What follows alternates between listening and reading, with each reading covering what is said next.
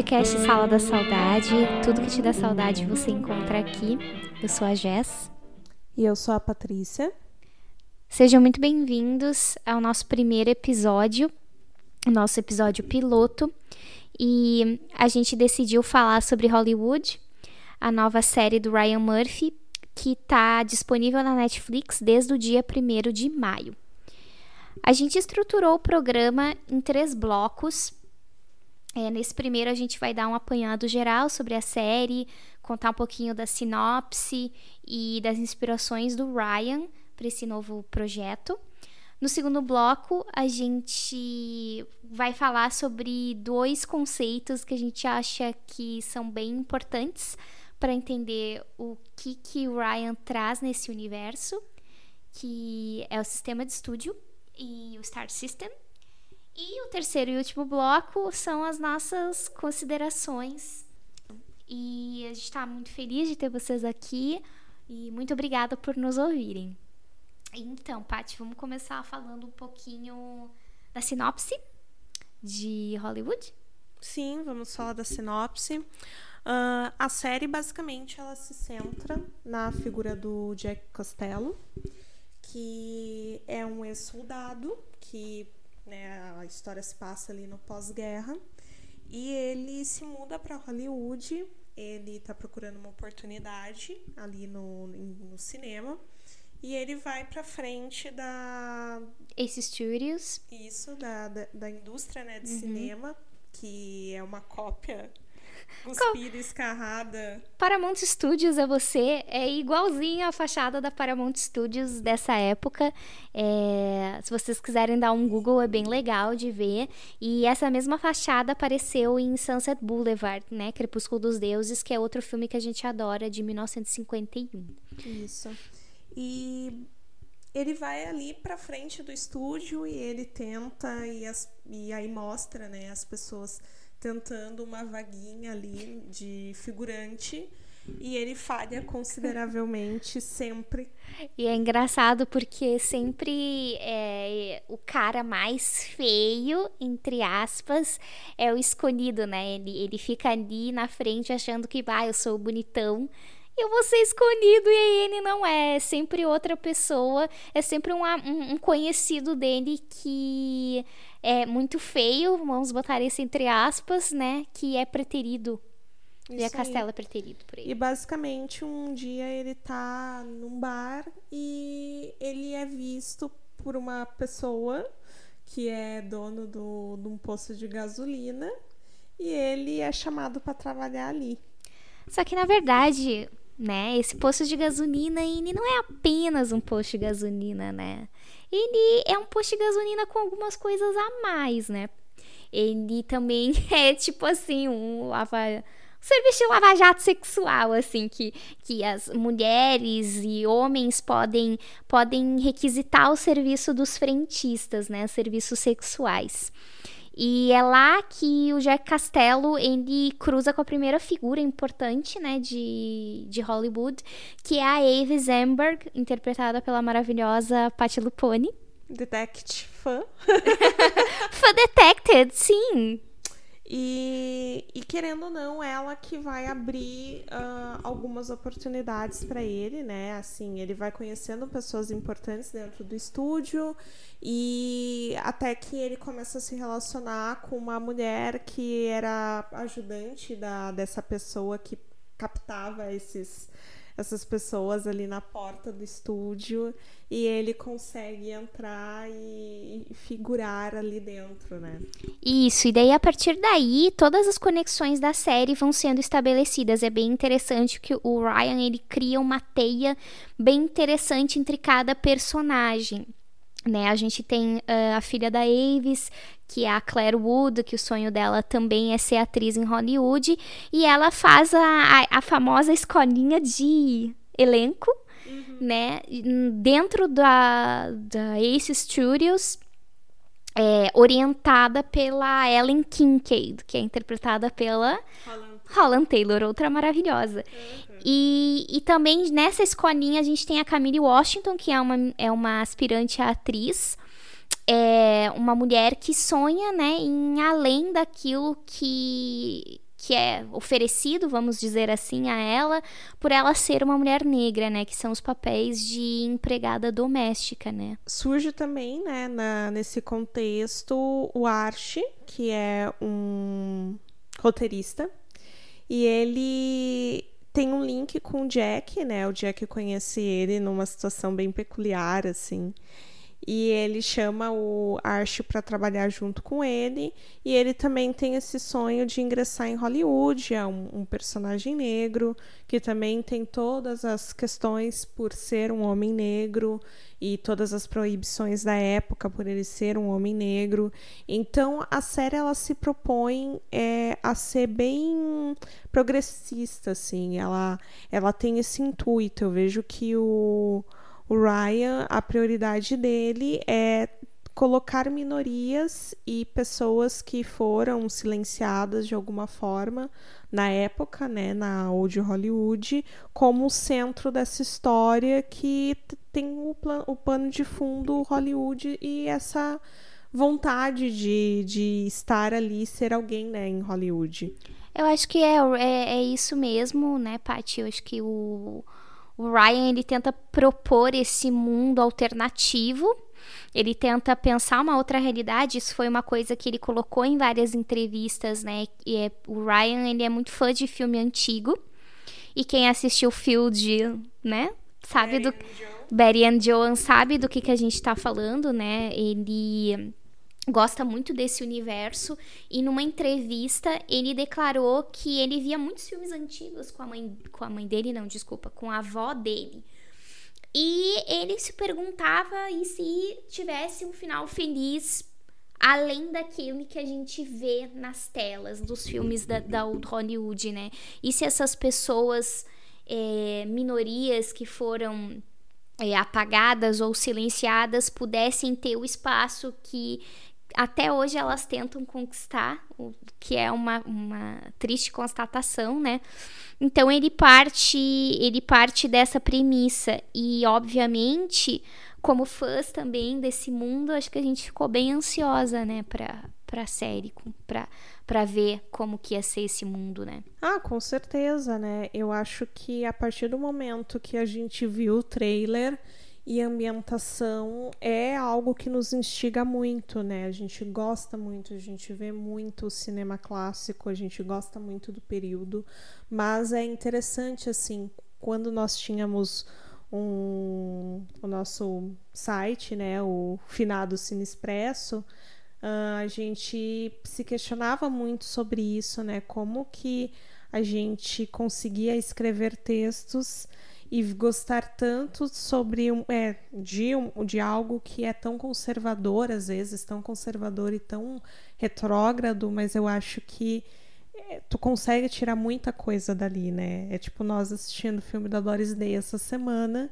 e questionando várias coisas e, e é interessante, assim, sempre gera questionamentos. Eu acho que é isso que é interessante. Tudo é a forma como tu olha a coisa, né?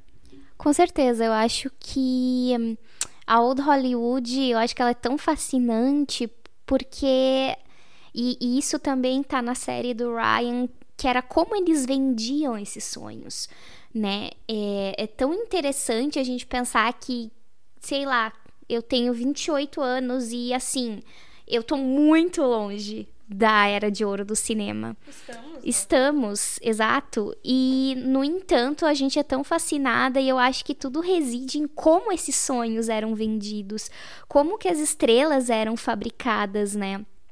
E, e, são pontos nos quais o Ryan tenta tocar ao longo da série, né? Principalmente através com, de um personagem real, que é o Roy Fitzgerald, que é nada mais nada menos do que Rock Hudson, par de Doris Day e um baita de um ator que Uh, era um galã, foi um galã da sua época, né? Um ícone da masculinidade e que, enfim, acho que para mim ele, ele resume tudo que tudo que Hollywood vendia, sabe? É, eu acho que ele não tá ali à toa, né?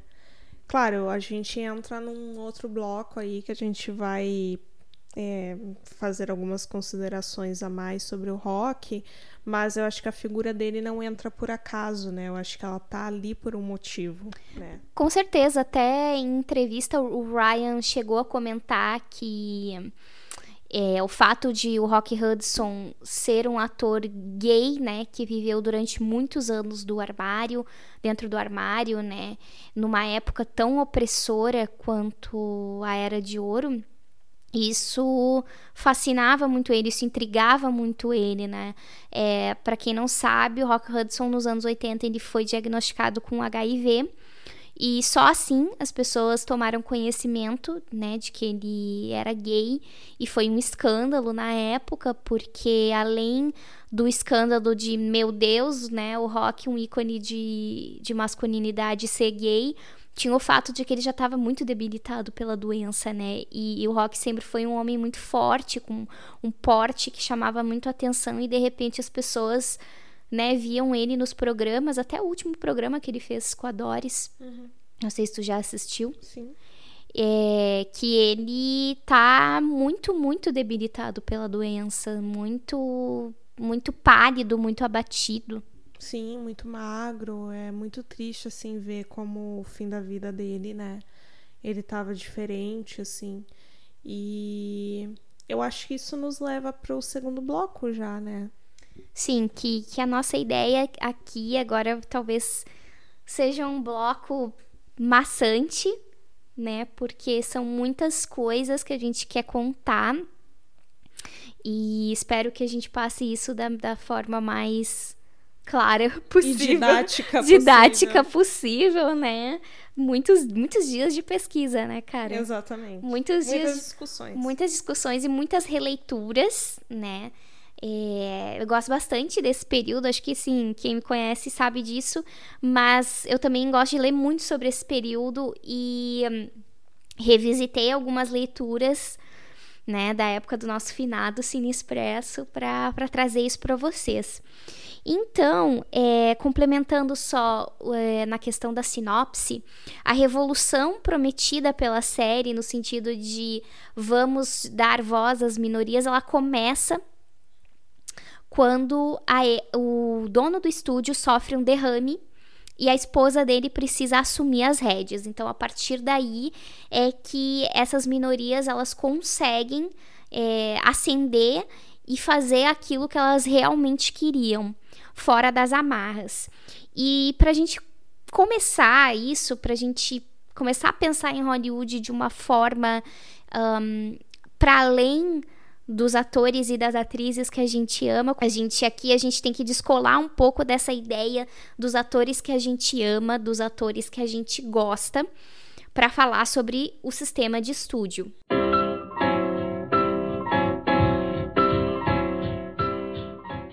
que o sistema de estúdio, ele basicamente ele foi a, a engrenagem que, que manteve Hollywood girando Isso. até mais ou menos a metade dos anos 50, que foi quando o negócio começou a afundar, né? E o sistema de estúdio, ele nada mais é do que a ideia, primeira ideia de que Bom, filmes são negócios. Duh. Isso parece meio óbvio, mas é que o sistema de estúdio ele nada mais foi do que todo o processo de produção, de distribuição e de exibição dos filmes estarem na mão dos grandes estúdios. Ou seja, os magnatas do cinema, os donos de estúdio, eles eram donos de todo esse processo, eles eram os caras que mandavam na coisa. Eles é, tinham uma, uma espécie de cartel do cinema, porque eles eram donos das salas de cinema. E eles, por serem donos das salas de cinema, eles faziam muitas práticas que eram ilegais. Por exemplo, eles vendiam para os distribuidores das salas de cinema filmes no escuro. Pacotes de filmes, eram pacotes de filmes em que a pessoa que estava comprando, ela não sabia que filme ela estava comprando. Então ela podia estar tá comprando tanto um filme do Billy Wilder, que, sei lá, é demais, quanto um filme B desconhecido que não vai gerar lucros na bilheteria, né? Então, o sistema de estúdio é isso, ele, ele é uma cadeia integrada, né? Uma cadeia que, por ser né, todos esses processos estarem na mão desses estúdios é muito lucrativo e gerou muitos embates ao longo da história, né? É, os magnatas foram processados pela Suprema Corte dos Estados Unidos, é, eles é, tiveram que sofrer greves, os atores fizeram em um determinado momento greves por causa dos, dos contratos abusivos dos estúdios. Então, é, e essa história ela começa muito antes da, da época de, de Hollywood, da série, né? Ela começa em mil, na virada do século XIX para o século XX com a criação dos chamados Nickelodeons, né? Enfim, os Nickelodeons eram esses espaços, né, onde eram salas de cinema, onde se passavam filmes e espetáculos a preços bem baratinhos, bem módicos. E uh, foi bem na época em que o projetor foi inventado, é na época dos irmãos Lumière, então daquelas primeiras experimentações no cinema. E aí o Thomas Edison, que foi o inventor do projetor, ele obviamente queria cobrar pela, pela invenção dele, porque ele não era idiota. E ele tinha até um órgão onde isso era regulamentado. Só que os futuros magnatas do cinema disseram: não, não quero pagar isso, não vou pagar isso. Onde já se viu? Eu sou um empreendedor. Como que eu vou fazer isso? Então, o que os empreendedores fizeram, na pior acepção da palavra? Eles pegaram as trouxinhas deles e se mudaram para o outro lado dos Estados Unidos para se estabelecerem numa terra de ninguém até então, que era Los Angeles. E lá eles arrendaram alguns acres de terra e foi lá que os estúdios começaram a nascer. O sistema de estúdio, ele começa a tomar forma do jeito como a gente vê ele em Hollywood, do Ryan Murphy, na metade dos anos 20, que foi quando os magnatas do cinema, eles olharam para as estrelas, né? Olharam para as suas Mary Pickfords, olharam para as suas Clara Bow e pensaram: bom, isso aqui dá dinheiro. Como isso aqui dá dinheiro, nós vamos investir nisso. E aí o que, que eles fizeram? Nessa época, tinha o cinema ele tinha um, uma verve muito progressista, né? A gente basta a gente ver os filmes feitos pelas pioneiras, pelas cineastas pioneiras, né? Alice Guy Blaché e toda essa turma, porque naquela época o cinema ele era uma coisa mal vista era uma coisa que, ah, é um trabalho que qualquer um pode fazer. Então, muitas mulheres se tornaram montadoras, né? Muito porque se tinha essa ideia de que, ah, como as mulheres sabem costurar, elas vão saber montar um filme, porque a ideia é a mesma, né? É tu costurar é, os fragmentos, digamos assim. E aí, quando esses magnatas perceberam que, hum, podemos fazer dinheiro, podemos uh, lucrar em cima dessas, desses filmes, eles escantearam essas mulheres e essas outras minorias, como judeus, do cinema, né? Inclusive tem um documentário bem legal sobre, sobre isso que se chama A Mulher Criou o Cinema, que é bem legal, que, que relata todo esse processo de apagamento dessas mulheres no começo do século XX. E aí a gente chega no apogeu do sistema de estúdio, que foi nos anos, nos anos 30, né? E, e aí é muito interessante porque a gente tem em Hollywood uma figura que simboliza muito esse sistema de estúdio, que é o Dick, que é o produtor do estúdio, né? O Dick, ele trabalha junto com o Ace, que é o dono do estúdio, para eles fazerem os filmes acontecer, né? Como eu falei no começo desse bloco, os filmes eram negócios. Pelos filmes serem negócios, a figura do diretor era a que menos importava, né? A gente tem muito essa ideia de que os, hoje o cinema realmente ele é mais autoral, na minha uhum, opinião, uhum. mas naquela época não tinha isso, entendeu? Tipo, cara, a não ser que tu fosse o Alfred Hitchcock, um Frank Capra, ah, daí tudo bem, sabe? Que foram caras que conseguiram desafiar o sistema de estúdio muito porque eles conseguiam fazer filmes lucrativos man se mantendo fiéis é, ao que eles acreditavam, a ideia deles. E então, assim, né? Se tu pegar o Hitchcock ali, ele teve que fazer vários filmes na Europa porque ele não, não, não conseguiu ser reconhecido como devia por Hollywood. Ele né? nunca foi, né? Não tem, nunca... não tem um Oscar, cara, se tu for pensar nisso, sabe? É, então foram caras que, que tiveram esses, esses embates e que conseguiram se desvencilhar dessa dessa como vou dizer redoma né que era. E aí a gente tem essa figura do Dick né como produtor como cara que trabalha ao lado e que faz é, o filme acontecer né. Eu eu acho que o o Dick ele é inspirado no Irving Thalberg que foi um que foi um produtor né, da, da MGM, né, que trabalhava junto com o Louis B. Mayer.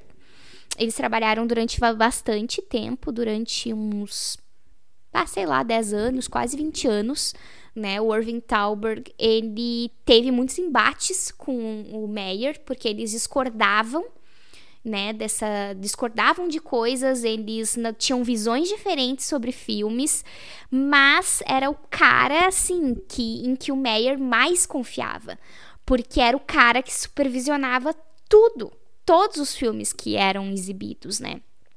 E dentro dessa cadeia, né, além dessa figura do produtor, a gente também tinha o escritório famigerado, escritório de Nova York, né? Que o escritório de Nova York eram os investidores que investiam nos filmes.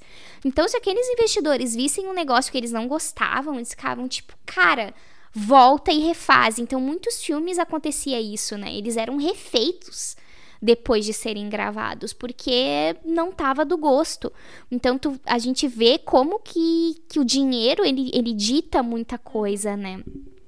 E eu acho que é a minha parte preferida do sistema de estúdio e, e mais fascinante também é a questão de que, enfim, temos a figura do produtor, temos a figura do escritório e temos em cima disso toda a imagem que o estúdio quer passar, né? Cada estúdio tem uma identidade diferente, né? Por exemplo, a MGM, se vocês viram Grande Hotel, por exemplo, é, Ninótica, quais outros filmes da MGM, Paty, que são aí famosinhos? Filmes com a Jo, em geral, que são da MGM, filmes com a Greta, Greta Garbo. É verdade. Né? Filmes com a Norma Shearer. Se vocês verem esses filmes, vocês vão perceber que todos eles têm uma coisa em comum eles têm um certo glamour, sabe? Um certo escapismo. E eu lembro muito de Grande Hotel uhum. enquanto eu falo isso, é sabe? Verdade. Tem aquela opulência, aquela, sabe, meio. Uma opulência com uma decadência, porque uhum. a Greta Garbo faz a bailarina que tem depressão e tudo mais, né? Enfim. Então eles tinham essa imagem, era uma imagem imaculada, e os filmes tinham que ter essa imagem, elas tinham que veicular essa mensagem. E veicular uma mensagem da pessoa que estava por trás, que eram caras, né, é, conservadores, apesar de fazerem parte de minorias, porque 95% dos magnatas de estúdio são imigrantes do leste europeu, né, judeus que foram para os Estados Unidos fazer e ganhar a vida. Então, esse, isso é uma coisa que norteia muito Hollywood, embora ela não apareça assim como eu tô contando para vocês. E, e, na minha opinião, talvez isso seja um problema, porque aí, enfim, ouça um terceiro bloco para saber por que, que é um problema. E outro conceito que eu acho super interessante, que, que isso o Ryan ele traz muito mais visível, é o, é o Star System, né, Paty? É o, a fabricação de estrelas, né? É, a fabricação de estrelas, eu acho que isso ficou mais ali latente na série. Porque até porque o sistema de estúdio, por ser algo tão complexo, ele não conseguiria abordar de uma forma assim tão é, ampla, né? Eu acho que ele fez tudo que dá, estava ao alcance dele. E o Star System aparece muito ali porque basicamente é algo que fez parte do sistema de estúdio, que é você moldar um, uma pessoa, né? Então é, é muito louco assim como a coisa acontecia. Na série ali aparece, né? Tipo, o próprio Jack Castello, ele foi achado num bar Claro que não era um caça-talentos, mas se tu for analisar várias histórias de vários artistas da época, o próprio Rock, ele, ele era um nada, ele tipo era um, um homem extremamente simples, é, vindo de outra cidade, né, que foi criado com muita garra pela mãe, né, sem o pai presente, e ele ele tinha um jeitão muito interiorano, assim. E ele foi todo moldado. E os moldes que eu digo não é tu uh, dar algumas aulas, não. A gente tá falando de. Extreme Makeover, galera. É, é uma coisa assim hard, sabe? O Henry Wilson, que era o agente do rock, ele aparece na série, né? Ele comenta sobre os dentes dele. E realmente isso aconteceu, os dentes do Rock eles foram corrigidos, né, porque julgavam ele muito os dentes muito feios assim para aparecer em Hollywood, para aparecer na câmera. Esse processo era muito louco, assim, as as mulheres passavam por tratamentos muito radicais, os homens também, porque tinham padrões pré-estabelecidos, por exemplo, não vamos mostrar sardas Sardas proibido, galera. Quando a primeira vez que eu vi uma foto da Joan Crawford com, com sardas, eu fiquei assim: What? Ela tem sardas! Porque a Joan, assim como outras estrelas, fez um tratamento violento para excluir as sardas, né? E não conseguiu, né? O que eu ia dizer é que esse processo é muito violento, né? É uma, uma violência simbólica né? Uma, uma violência simbólica, eu acho, do que, que representa é, padrões, né? Uh, tanto para homens quanto para mulheres, né? O homem ele tem que ser viril, ele tem que ser, sabe, assim, tipo, machão e tal. Eu acho que ainda acontece isso hoje, né? Nós estamos rodeados por padrões. No entanto, aquela era uma coisa da época, isso ser vir do estúdio, né? É, é uma exigência para tu estar ali no estúdio e basicamente eles te moldavam, eles te colocavam dentro de uma forma e tu só saía dali de dentro depois de fazer aulas, de ser totalmente moldado, de aprender a dançar, a aprender a falar, aprender a todo, tudo que eles, eles julgavam necessários e dentro da caixa que eles te colocaram, eles a, a, criavam personas e achavam personalidades para as pessoas e moldavam os seus atores em cima dessas personalidades que eles criavam. É, é meio louco assim como tudo acontecia, né? E mais louco é. Eu tô lendo um livro que é bem interessante sobre esse processo que se chama Star Machine, que foi escrito pela Janine Bessinger. Um beijo para essa pessoa que nunca vai me ouvir, porque esse livro é muito bom. E uh, ele fala muito sobre esse processo, e uma das coisas que ele comenta, Pati. Uh, pegando essa questão que tu falou, é justamente que eles moldavam tanto a pessoa ao ponto de que, assim, ela, não, ela era aquilo que o estúdio dizia que ela era. Então, tipo, por exemplo, ela, a Giannini, ela usa o exemplo do, do Clark Gable, que as pessoas não foram ver e o vento levou para ver o Rhett Butler, porque o Rhett Butler, Butler era o Clark Gable. E Clark Gable, na cabeça delas, era exatamente aquele personagem tem uma parte que é bem legal que ela que um dia eu acho que não lembro algum diretor chamou Henry Fonda para fazer uma participação especial num filme como ele mesmo e ele falou tipo tá eu não sei ser o Henry Fonda. Eu não sei quem é o Henry Fonda e, e, isso é muito forte, né? Tu pensar que, que tu é tão moldada a ponto de que, nossa, tu se torna aquilo. Eu sempre vou lembrar da Suzana Vieira que, não, que assinava cheque como Suzana Vieira, sabe? Ela não assina cheque com o nome verdadeiro dela. É louco, né? Porque aqui no Brasil né, é, existem alguns casos de mudança de nome. Oi, Fernanda Montenegro, tudo bom? É você mesma? Uh, mas, é claro, a gente está comparando alhos com bugalhos, assim, né? Mas eu acho que, é, claro, dentro desse, desse contexto de pessoas famosas, e pessoas que atuam. Óbvio que tu cria perso eu acho que tu cria personas até porque, tipo, tu tá interpretando, né? Tu faz parte da tua profissão isso. É, é que eu acho que hoje a gente sabe separar melhor o privado do público. É. Naquela época não tinha isso, não, né? naquela época não tinha. É, a gente viu, um, para se preparar, a gente viu um documentário do Tab Hunter, que é um ator que ele fez filmes ali nessa época, né, dos anos 50, e ele também era gay, ele faleceu, acho que o ano passado, retrasado. E nesse documentário ele fica muito claro assim como que as coisas aconteciam, o estúdio decidia com quem você ia sair, o estúdio decidia o que tu ia fazer, o estúdio te seguia. O que tu ia vestir. E te pagava para ter encontros com as pessoas que eles queriam. Então, que privacidade que essas pessoas tinham se até nas horas vagas delas elas tinham que fazer o que elas não, não, não podia fazer o que elas queriam, era o que o estúdio queria, né? Eu acho que é aquela coisa da manutenção da imagem, né? É, nesse livro da Giannini Bessinger, ela elenca algumas fases do que ela chama de desse processo de criação de estrelas, né?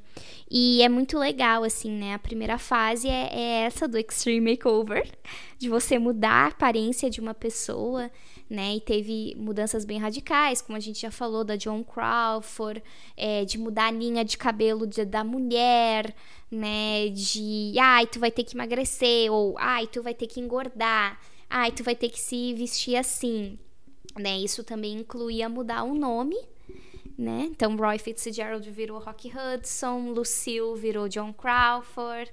Uh, Clara Kappelhoff virou Doris Day, que é o mais engraçado muito nome de mulher do interior, hein? Bah, interior aqui do Rio Grande do Sul, hein? Meus descendentes piram. Polenta. Meus, meus descendentes piram. É, então, esse seria o primeiro processo, né? Porque o interessante é que era uma loteria, sabe? Que eles podiam fazer tudo que estava ao alcance deles. Só que isso dependia de uma coisa, do público. Meu, no momento que tu fizesse todas as coisas e o público olhasse e ficasse tipo, nhé? Sabe? Então, toda essa equação só funcionava com a aceitação do público, né?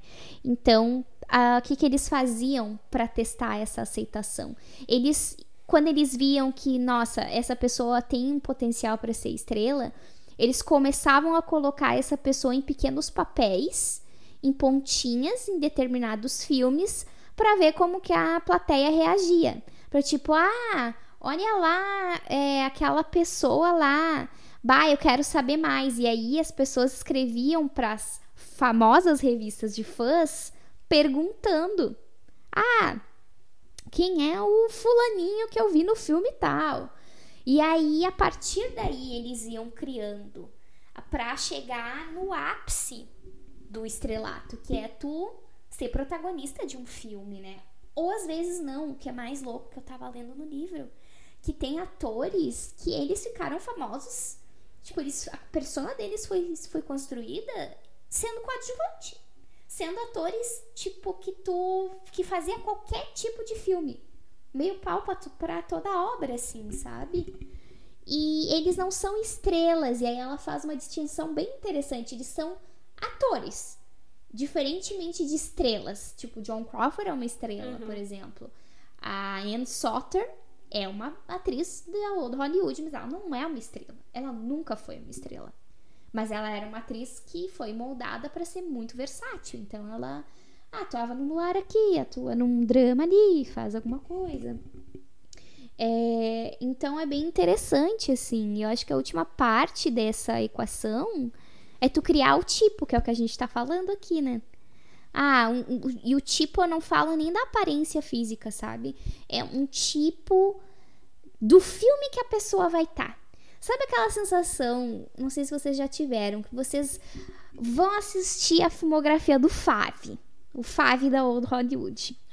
E aí tu assiste. Vamos, vamos botar aí, vamos botar a filmografia da Barbara Stanwyck, tá? 90 filmes de Barbara Stanwyck. 80, tu tem a sensação de que ela tá fazendo o mesmo papel. Nos 10, tu pensa assim, hum, tá fazendo uns papel diferente. E então, assim, é, e era isso é intencional, cara, porque essas pessoas tinham um tipo. Tu nunca vai ver uh, um filme da Doris Day em que casamento e virgindade não, não sejam, sejam tema. Não sejam tema. Tu nunca vai ver um filme em que ela transa. E olha que eu já vi quase todos os filmes da Doris Day e não tem um filme em que ela transa, mas isso é assunto na maioria dos filmes dela. É um tabu. É um tabu, ela não consegue transar. Tem além da Ela não pode transar. Ela não pode transar. Antes do casamento. Exato. Porque ela, e também porque ela tem toda essa imagem de virgem e de pura. Então, isso é muito interessante. Né? O Humphrey Bogart, por exemplo, ele, é, ele foi um ator em que ele demoraram muito para encontrar o tipo dele. Se vocês pegarem a carreira do Humphrey Bogart no comecinho, lá quando ele fazia filme com a Betty Davis, te lembra que ele fez A Floresta Petrificada? Quem lembra disso? Nossa, eu nem vi a Floresta Petrificada.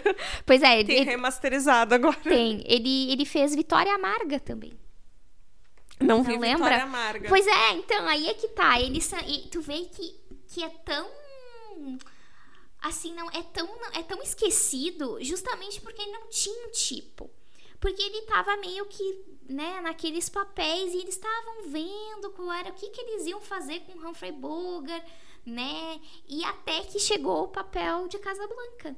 E aí ele, quando ele fez o papel, o Rick em Casablanca, o estúdio pensou, pô, é isso, sabe? É ele, é este cara, o cara durão, mas que ele chora lá, ouvindo as, as Time Goes By, lembrando da mulher arroba. dele, da arroba, exato. Então isso é muito interessante, né? Isso aí foi um processo de 10 anos, cara até encontrar um tipo para Humphrey Bogart, sabe? Coitado, teve uma carreira tão curta.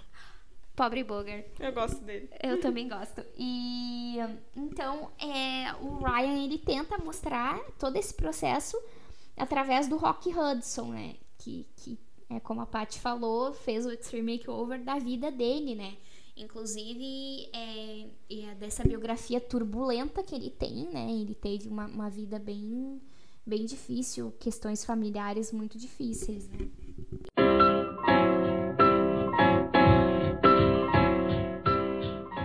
E por fim, chegamos ao último bloco. E a gente quer agora, né, a nossa ideia é relacionar um pouquinho todas as coisas que a gente falou até agora com as nossas considerações sobre a série, né? Isso aí. Uh, eu acho que tem vários pontos a observar. Então, nesse terceiro bloco, nosso objetivo é fazer uma análise mais a fundo de Hollywood, né, da série.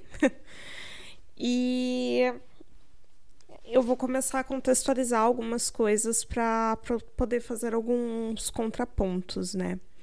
Eu acho que a série, num geral, ela não é de todo ruim. Eu acho que é uma série ali que eu considero que até o quinto episódio estava seguindo até que um caminho interessante. Uh, claro que tem toda uma questão sexual que é incomoda, é difícil não incomoda. é difícil não falar porque incomoda. Eu acho que eu entendo, desculpa, eu entendo o Ryan ele querer pegar e fazer esse contraponto do Hollywood enquanto filmes muito conservadores e a sociedade não tão conservadora e hipócrita. Brasil 2020 é você, não. Mas eu acho que de certa forma a execução acho que não foi muito legal.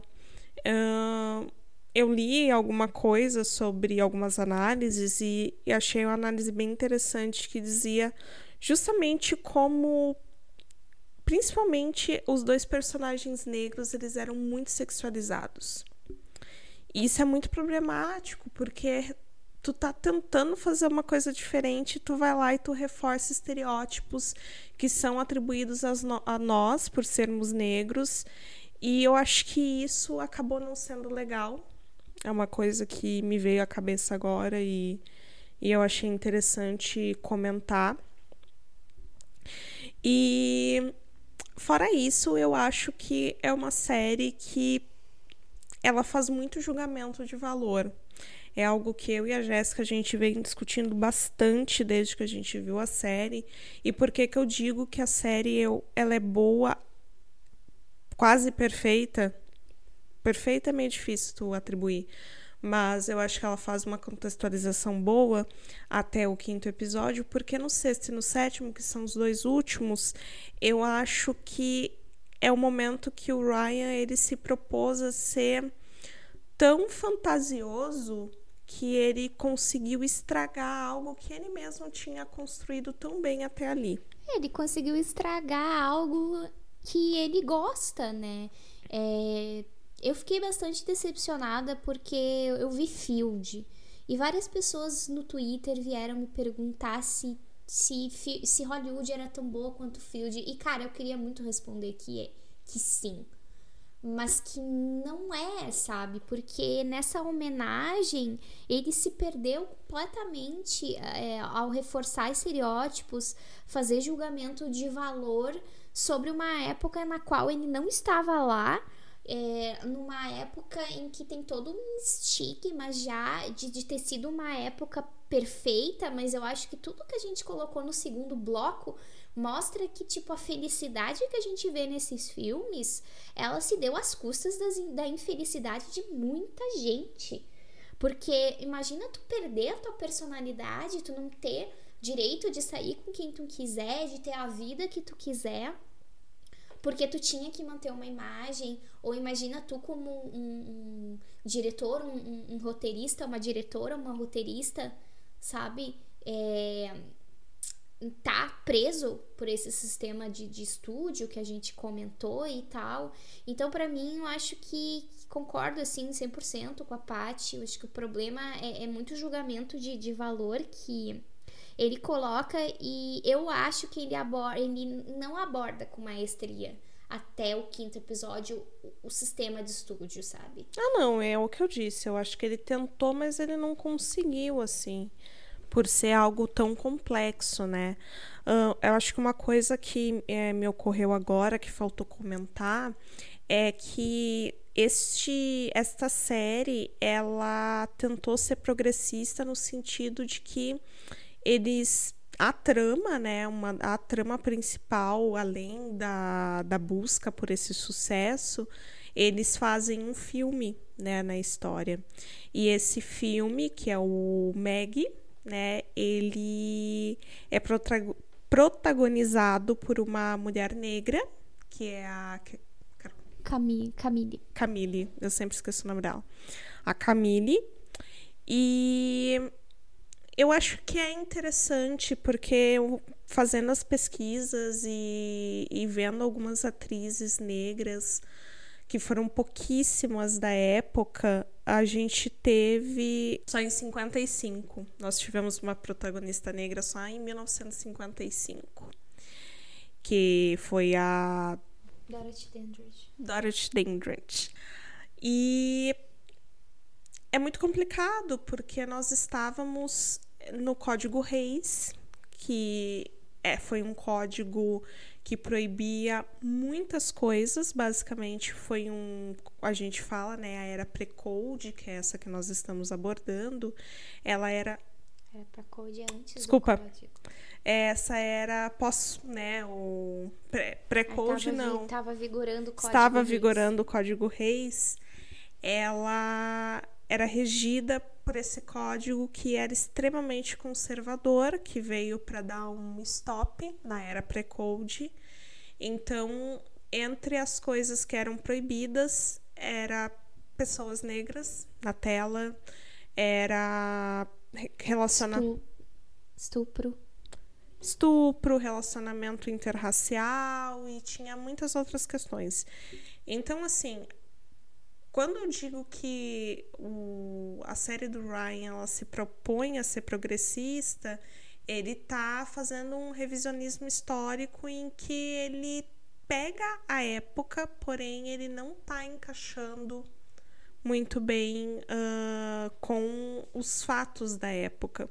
Então, quando tu pega pessoas LGBTs, que é algo que ele trata muito na história, e eu não sei se ele consegue contextualizar muito bem essa questão dos LGBTs, porque eu acho que ele usa de alguns fatores para fazer julgamento, julgamento né?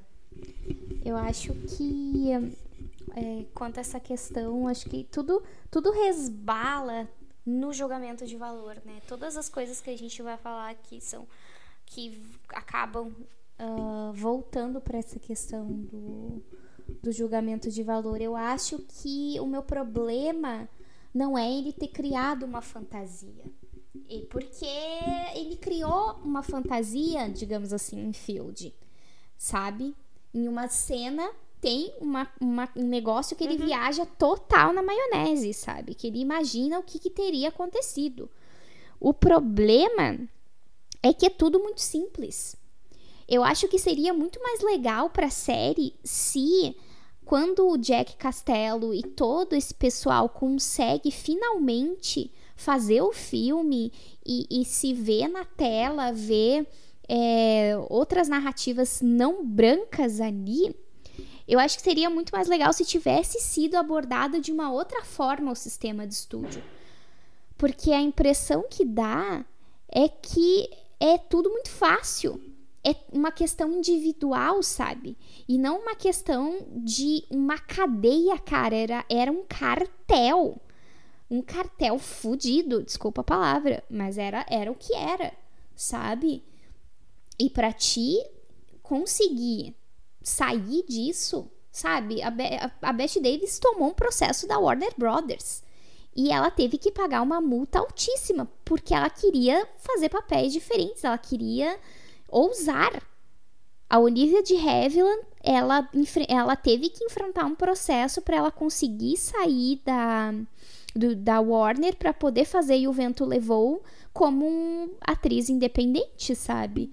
porque nessa época os atores eles eram presos em contratos abusivos de sete anos e tu tinha que fazer tipo cinco filmes por ano, sabe?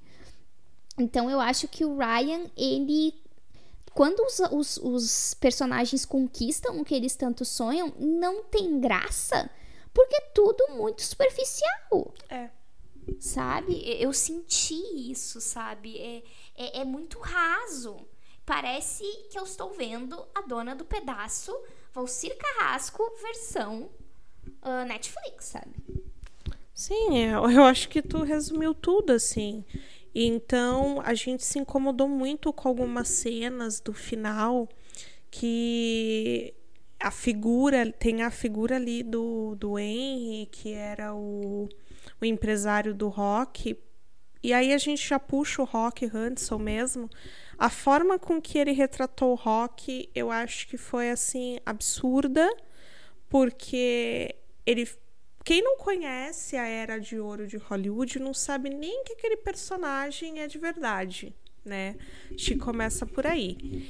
E o rock, ele passou por muita coisa. A gente a gente não sabe o que é estar na pele dele o que é estar naquela época em que você não podia contar de forma alguma que tu era LGBT. Existiam muitas pessoas dentro do armário e que era crime era crime ser LGBT. Você era preso, você não podia. Não é isso assim, ah, eu vou ficar dentro do armário porque eu não me sinto confortável de sair. Não, vai muito além. É a questão de, às vezes, você não se sentir confortável e tu poder ir preso por causa disso. Então, o, a retratação do rock, eu acho que é um apagamento na história dele. A figura do, do, produ, do produtor, do empresário dele ali como um, um, outro cara gay também. Eu acho que houve uma redenção em cima dele no final da história e meio que colocou a culpa em cima do fato dele estar no armário, dele fazer várias atrocidades né, com os as pessoas que ele agenciava. E o pior, eu acho, que é a frase do Rock no final dizendo que ele daria um tiro é, se ele fosse igual ao Henry e ficasse dentro do armário, sendo que as pessoas elas precisavam fazer isso. E o próprio Rock, é, na vida real, ele teve que fazer isso para sobreviver. É, concordo, concordo contigo, Paty. Acho que é muito difícil essa questão do rock. Meu melhor amigo é muito fã do rock e eu falei para ele assistir Hollywood no começo porque eu tava gostando e aí quando chegou no sexto e no sétimo episódio eu pensando, ai, Jéssica, ai, não devia ter falado para ele assistir. Que bom que ele não assistiu porque ele ia ficar muito chateado é, com essa retratação do rock. Ele também é LGBT e, e enfim, nós duas sabemos o que é estar, que ter estado dentro do armário e como toda essa questão é muito nos dias de hoje ainda é muito difícil, sabe? Então, como que tu pode julgar uma pessoa que tá dentro do armário? Eu acho isso tão insensível, sabe? A gente não é culpa da pessoa ela estar dentro do armário. Eu acho que ele atribui muito, que é o que eu falei do sistema de estúdio, ao individual. Sendo que as pessoas estão dentro do armário porque elas sabem que a sociedade é, LGBTfóbica. Se não fosse assim, eu imagino que elas não, elas se sentiriam mais à vontade para dizer quem elas são, para fazerem e viverem suas vidas como, que, como elas querem. Mas não é assim. E como a Paty falou, na Old Hollywood, cara, era pior ainda, né? E, como a Paty comentou no segundo bloco, a gente viu esse documentário do Tabby Hunter, e o Tab Hunter, ele tem uma história muito que eu acho resume o que era ser LGBT nessa época. Ele era gay e o estúdio sabia que ele era gay e tava tudo bem, contanto que ninguém soubesse, porque ele, assim como o Rock, era um ícone da masculinidade, era um cara que as, as meninas desmaiavam quando viam assim. Era um modelo assim da juventude americana. E aí um dia o Teb, ele foi visto saindo de um bar ele bar para gays. Preso. Ele foi preso. Verdade. Verdade. Obrigado, Paty, pela coisa. ele foi preso. E isso foi é, antes da fama, né? Eu acho que sim. Foi antes da fama que isso aconteceu. Ele, ele não era tão famoso ainda quando ele foi preso e fichado por ele estar tá saindo desse bar, que era um bar gay. E aí, quando ele já era o Tab Hunter, super famoso, fazendo filme com a Natalie Wood e com a Debbie Reynolds, o uh, Henry Wilson, que aparece em Hollywood, ele basicamente entregou a cabeça do Tab para não entregarem o Rock, porque isso a série conseguiu retratar bem, né? Porque tem isso acontece com Jack Castello ele tá para lançar o filme e aí começam a ameaçar de revelar isso para a revista e o próprio Henry vai lá e consegue contornar a situação, né? Então isso acontecia muito. A cabeça dos atores ele estava prêmio e às vezes, às vezes não, o estúdio ia lá e cobria as coisas e comprava provas e impedia que houvesse um escândalo, porque às vezes a gente estava falando da maior atriz ou maior ator da época e isso ia causar um prejuízo, prejuízo absurdo para o estúdio, né? E também a gente tem, uh, nesse sentido do julgamento de valor, é, a gente tem a figura do Dick, que é o produtor, né? Que era um cara dentro do armário e ele passa ao longo da série por algumas questões de. de porque ele, ele tem muitos problemas com, com a própria orientação sexual, ele não se aceita é, enquanto um homem gay, né? E aí, uh, no final da série, no último episódio, ele morre. E aí, é, uma amiga dele tá lendo a homenagem para ele e que ele diz ali que ele morreu como um homem honesto porque ele saiu do armário. Eu achei isso horrível, cara. Como assim tu vai associar honestidade com sair do armário?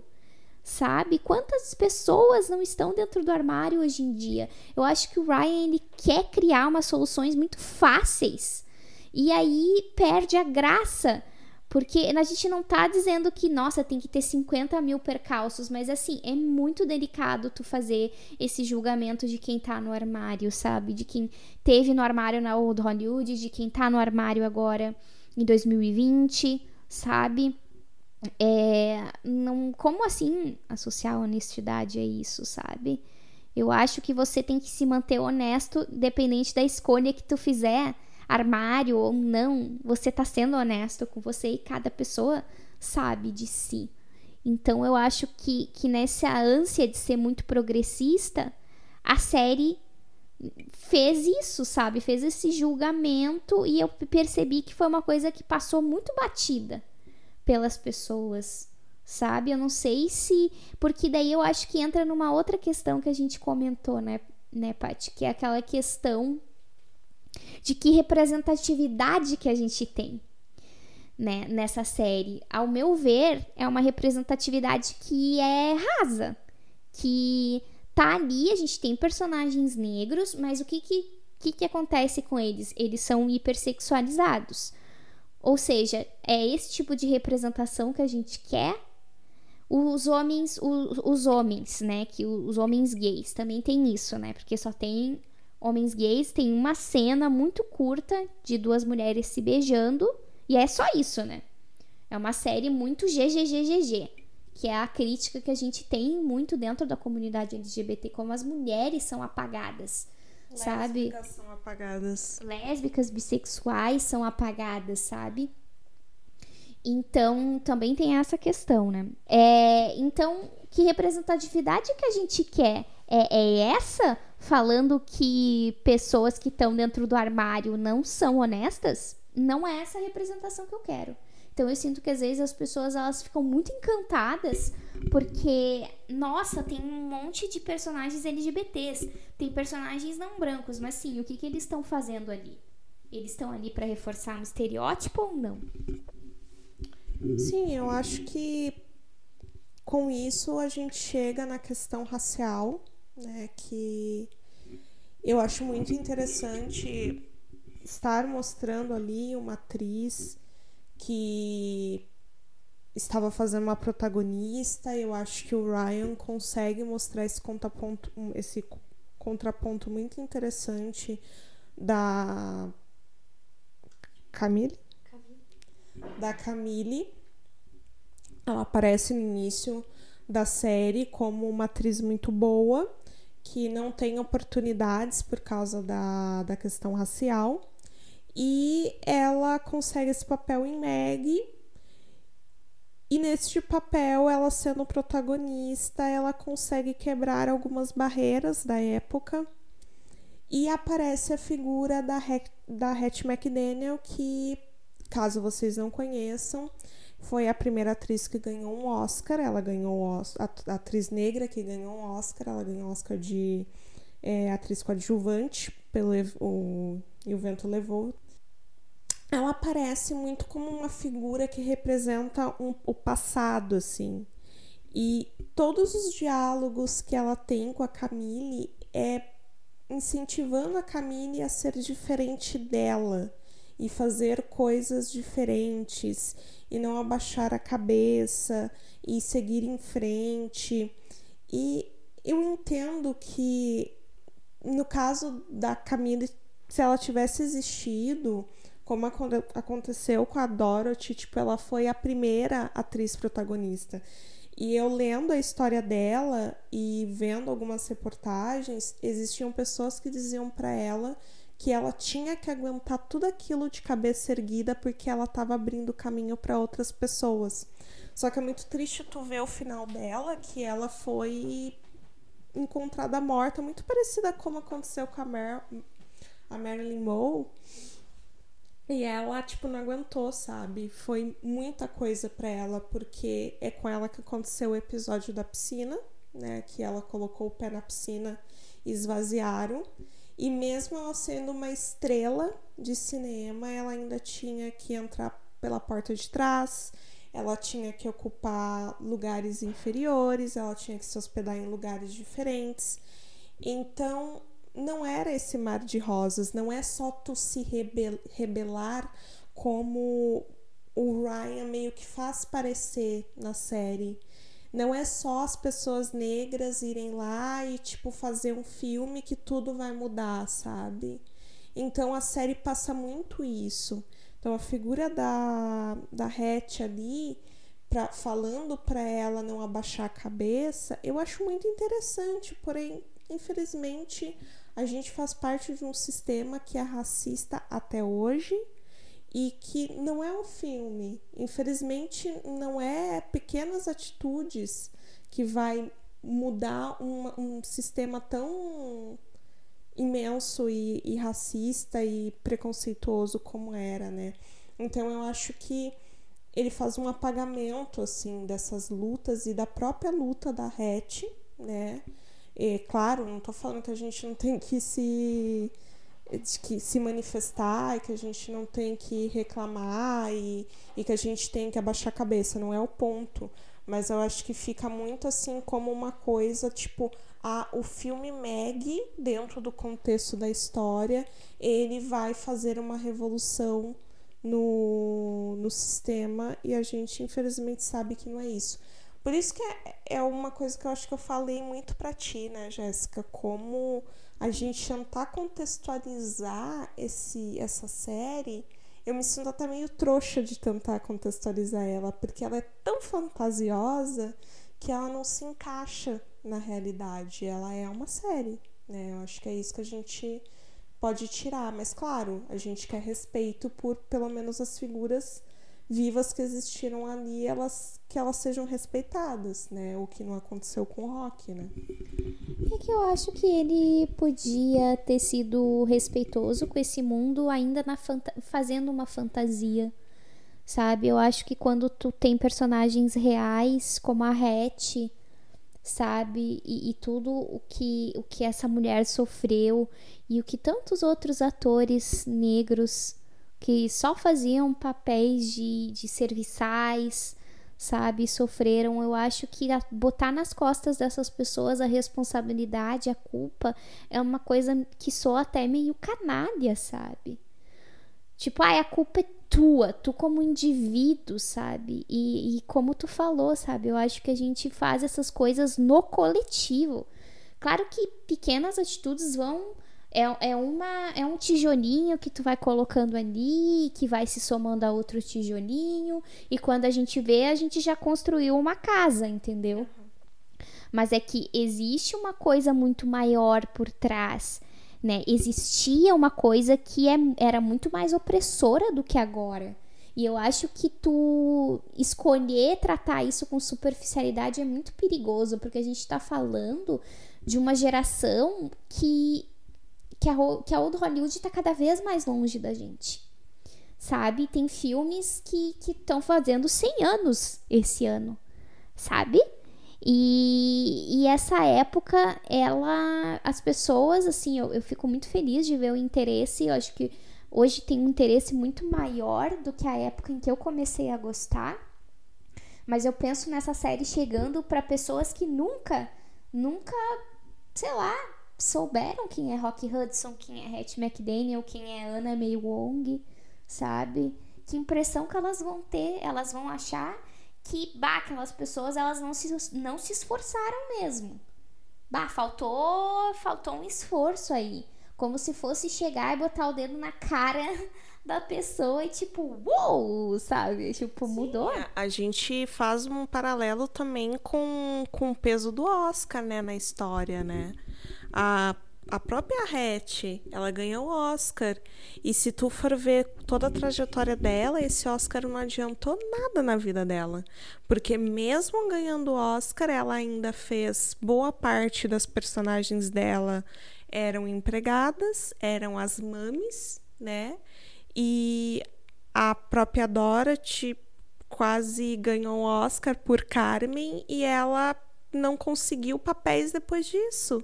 Queriam colocar ela dentro da mesma caixa em que colocavam mulheres negras. E tantas outras atrizes que foram proibidas de, de atuar em séries e de fazer coisas e de contracenar com pessoas que elas eram negras e elas a raça delas impediam elas de fazer coisas. Então, não é uma coisa assim, não é uma coisa individual, infelizmente. Tem que ter uma consciência coletiva, né? E naquela época, muito mais do que hoje, podia ser, era permitido ser racista, né? É, existiam grupos e existia coisas que a lei estava infelizmente do lado dessas pessoas, né? E até hoje a gente está brigando por. Acho que a lei tá até hoje, né? Do lado de quem a lei está do lado, né? Da brancos e, e heterossexuais, né? Então, é, a gente ficou bem decepcionadas. Eu acho que, que o balanço que a gente faz disso é decepção. E, e eu penso assim: o cara que fez Field fez isso. E aí eu penso, o Ryan ele não tem que escrever a série, ele tem que produzir a série, porque Hollywood ele escreveu, acho que quatro, três episódios e não dá certo. Não dá certo. O Ryan escrevendo é assim a certeza de que em algum momento ele vai cagar. Mas eu não achei que ele ia chegar a esse nível, sabe? Uhum. Pô, tu tá desrespeitando o que tu tá homenageando, sabe? E, enfim. É, eu até fiz uma listinha no Letterbox, não sei, depois posso compartilhar na, quando a gente lançar esse episódio, porque é muito mais fácil, vocês vão, vão entender muito mais sobre Hollywood vendo a lista, daquela lista de filmes, do que vendo Hollywood, galera. É, acho que é isso que fica. Mas, uh, para terminar, o que fica, né, Paty, é isso. Eu acho que a gente tem que pensar nas representatividades que nós queremos é, antes de aceitar qualquer coisa. E eu entendo isso da gente aceitar qualquer coisa porque. A gente né? cresceu sem muita referência, né? Eu acho que tanto na questão LGBT quanto na questão racial, tipo, a gente cresceu sem referências, né? Não tinha série, não tinha. Não, não tem muitos personagens e até hoje, a gente, né, se for trazer para o Brasil, a gente está tá sem oportunidade para pessoas negras, né? A gente continua colocando os personagens negros dentro das mesmas caixas. Vejo pequenas mudanças, mas a passo assim de, né, lesma, então é o que a gente tanto fala da representatividade, que parece que agora está mudando, mas ainda falta muito, né? Eu acho que tá mudando, sim, concordo contigo. E acho que também a gente tem que tomar muito cuidado para essa representatividade liberal, entendeu? Que é o que tem, na minha opinião, em Hollywood, sabe? Tipo, Who tem personagens não brancos, mas tá, eles estão reforçando estereótipos, sabe? Os personagens gays, idem, sabe? Tá vilanizando essas pessoas. Então, eu acho que a gente tem que ficar atentos a isso. Então, é, a gente vai ficando por aqui. Muito obrigada por terem nos ouvido. É, esse programa vai ficar um pouco longo, mas eu acho que a gente não podia fazer as nossas críticas sem construir os, os blocos do programa. E espero ter vocês no nosso próximo episódio. Abraço. Obrigada por nos aguentar e estar aqui até agora. E é isso, gente. Até o próximo episódio.